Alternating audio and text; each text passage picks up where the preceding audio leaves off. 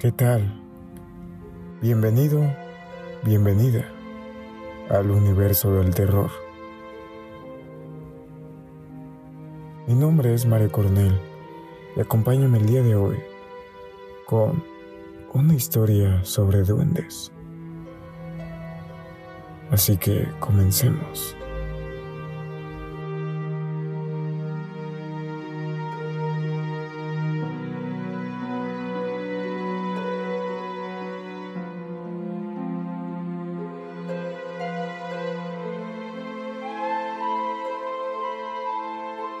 Pregunta para ti que me estás escuchando.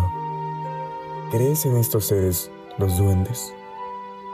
¿Has escuchado alguna historia de algún familiar, amigo, vecino y se ha topado con estos seres sobrenaturales? ¿O te ha pasado a ti? O puede ser que en tu casa viva alguno. Puede ser que esas cosas que no encuentras es el duende escondiéndotelas de un lugar a otro. Aunque no lo creas, más personas cada día aseveran la existencia de estos seres sobrenaturales. Tal es el caso que existe toda una gran gama de géneros de cuentos populares que han llegado a nuestros días y nos señalan la existencia de exactamente los mismos. Laura era una joven de apariencia valiente que asevera no temer a nada. Vivía en un pequeño pueblo de Chile y día tras día iba sola al instituto.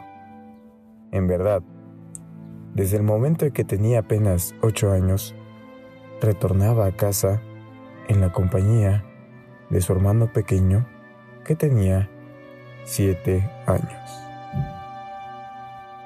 Un día cuando Laura y Joaquín retornaban a casa desde el instituto, escucharon un estruendo que no habían escuchado ya antes. Era una risa que si bien tenía cierta semejanza con la de cualquier animal salvaje, presentaba bastantes peculiaridades, pues sonaba como la voz de su papá, Luis.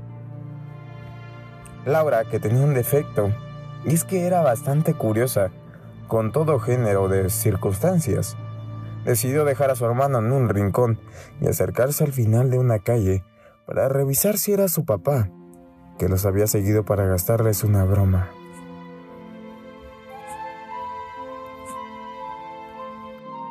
No obstante, algo sujetó con fuerza a Laura y se la llevó, frente a la mirada estupefacta de su hermano Joaquín, que se quedó absolutamente petrificado tras aquel acontecimiento.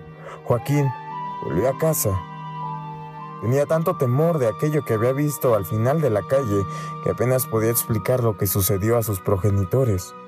Con el paso de las horas, por último, pudo explicar lo que vio con sus ojos a sus progenitores y se organizó en una búsqueda para atraer nuevamente a la joven a su hogar. Entre los vecinos de la población, días de búsqueda después, se pudo recobrar la mochila de la joven, Laura, y un charco de color rojizo fue visto cerca del sitio. Jamás se volvió a saber de Laura. Actualmente, los pequeños ya no van solos al instituto, si no son sus progenitores los que lo acompañan o llevan en sus automóviles, frente a la posibilidad de algo malévolo en las calles de la población. No obstante, pese a haber tomado infinidad de medidas para conservar a los pequeños del futuro que le sucedió a Laura, de año en año, con la llegada de la Navidad, desaparecen siete pequeños y se considera que se trata de un duende que los atrapa a fin de que trabajen en su mina. Si escuchas una risa que te suena familiar, por favor, no te aproximes y sencillamente corre con todas tus fuerzas. Así que no te preocupes. Tal vez el duende que viva en tu casa, pues, se apiada de ti y no se muestre. Puede estar en cualquier parte. Te puede estar viendo ahorita mismo cuando estés escuchando este audio. Puedes voltear a la izquierda, derecha, atrás o enfrente, pero no lo vas a ver. Eso sí, ten mucho cuidado con insultarlos o ofenderlos, porque son muy vengativos. Así que es mejor tenerlos amigos. Así que descansa. Recuerda muy bien dónde dejaste tus cosas. Y si desaparecen, pues tal vez ya sabes la respuesta.